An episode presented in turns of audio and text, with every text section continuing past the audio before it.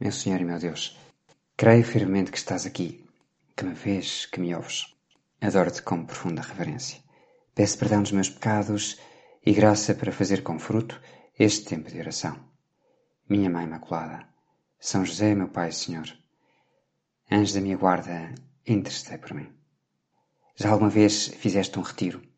Refiro-me a um, a um retiro a sério, em que se, em que se deixa tudo durante uns dias, para estar com o Senhor e para pensar na vida e em Deus e, e perceber-se, examinar-se, ver se está tudo bem. Se, se a minha vida está bem ou se é preciso endireitar alguma coisa. O que é que é preciso endireitar? Desafio-te a fazê-lo. É uma experiência incrível. E por que digo isto?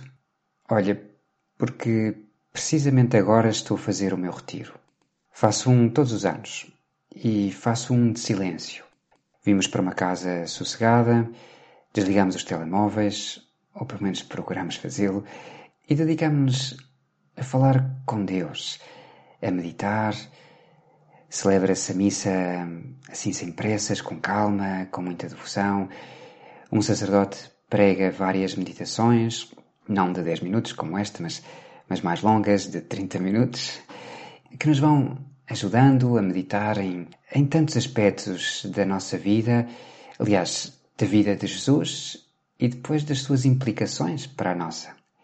Vamos assim examinando muitos aspectos de como é que estamos a viver e podes ouvir a voz do Senhor, a tua voz, Senhor, a falar-nos sobre tantas coisas que se referem a nós, à nossa vida, aos nossos sonhos, aos sonhos que tu tens para cada um de nós, para mim, neste caso, e, e como tenho correspondido.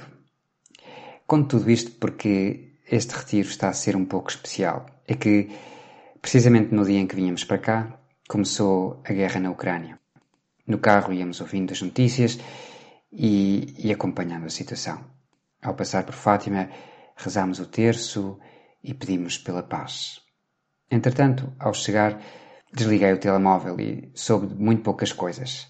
Enfim, tem sido um exercício de autodomínio e confesso que alguma vez lancei um olhar assim preocupado aos títulos do noticiário, até para rezar mais. Enfim, sei pouco ou quase nada. O que sei neste momento é que a guerra continua e que não se sabe muito mais.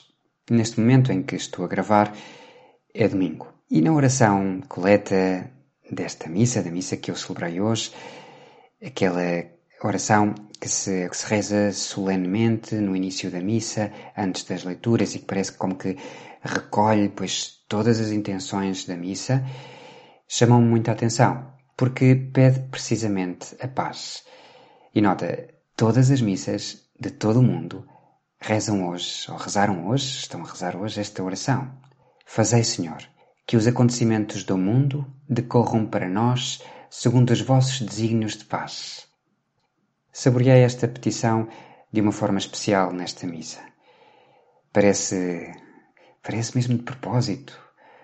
Porque não pede a paz para aqui, para o nosso país ou para o lugar onde nos encontremos. Pede que os acontecimentos do mundo decorram segundo desígnios do Senhor, segundo os desígnios de paz. Não nos pode ser indiferente a guerra, seja ela perto ou longe.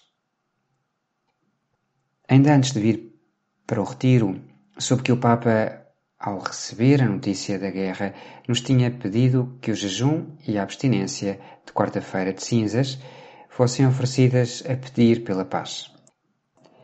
Pensei em ti, em ti que procuras falar com Jesus através destas pequenas meditações. E imaginei-te sintonizado ou sintonizada com essa petição e com vontade de abraçar o jejum e a abstinência de uma maneira especial. Talvez bem mais do que nas quaresmas anteriores. Se calhar até com vontade de saber melhor do que é que se trata. Sim, porque tanto o jejum como a abstinência são pedidos pela Igreja. É um preceito que a Igreja, como mãe nossa que é, nos pede.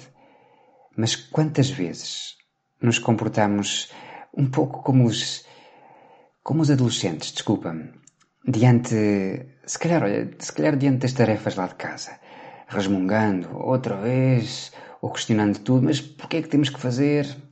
Ou desculpando-se, ainda ontem fui eu, ou outro dia. Não sei, mas imagino que pensamentos deste género te possam vir à cabeça, ou, ou possam vir à cabeça de um cristão, talvez mais dos mais novos, sim, quando lhe recordam: atenção, é quarta-feira de cinzas e já fizeste 18 anos, agora é preciso fazer jejum. E uma revoltazinha, um mas porquê? E qual é o sentido? E quem é a igreja para me dizer isto? Ontem tenho a certeza de que esse porquê não te veio à cabeça. E se veio, estás envergonhado ou envergonhada por te ter vindo. Porque o Papa te pediu que com o teu jejum conseguisses graças para travar esta loucura. Que te unisses à cruz de Jesus. Que sofresses um pouco, muito pouco, pelas tristezas que os homens fazem.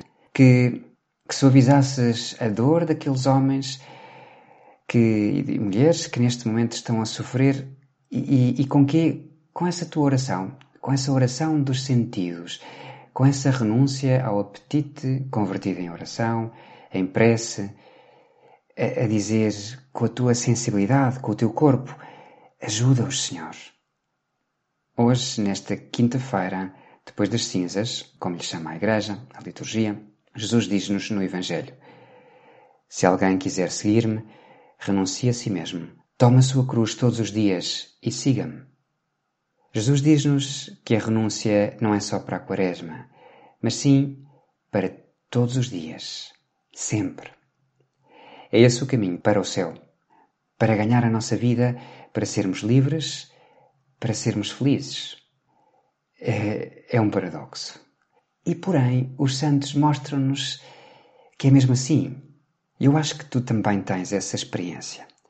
Recordo aquela história de um estudante universitário que, ao visitar uma família pobre, em pleno inverno, e ao ver como passavam frio, deixou eh, esquecido o seu casaco lá dentro e, mal saiu, desatou a correr com o amigo para que não tivessem tempo de o devolver.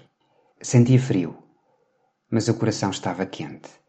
Estava feliz. Quando se faz isso, em coisas pequenas, todos os dias, conquista-se o céu e toca-se essa felicidade já. Por isso os santos foram felizes. E foram felizes porque foram livres e amaram. E foram livres e amaram a sério porque aceitaram com alegria as contrariedades do dia a dia.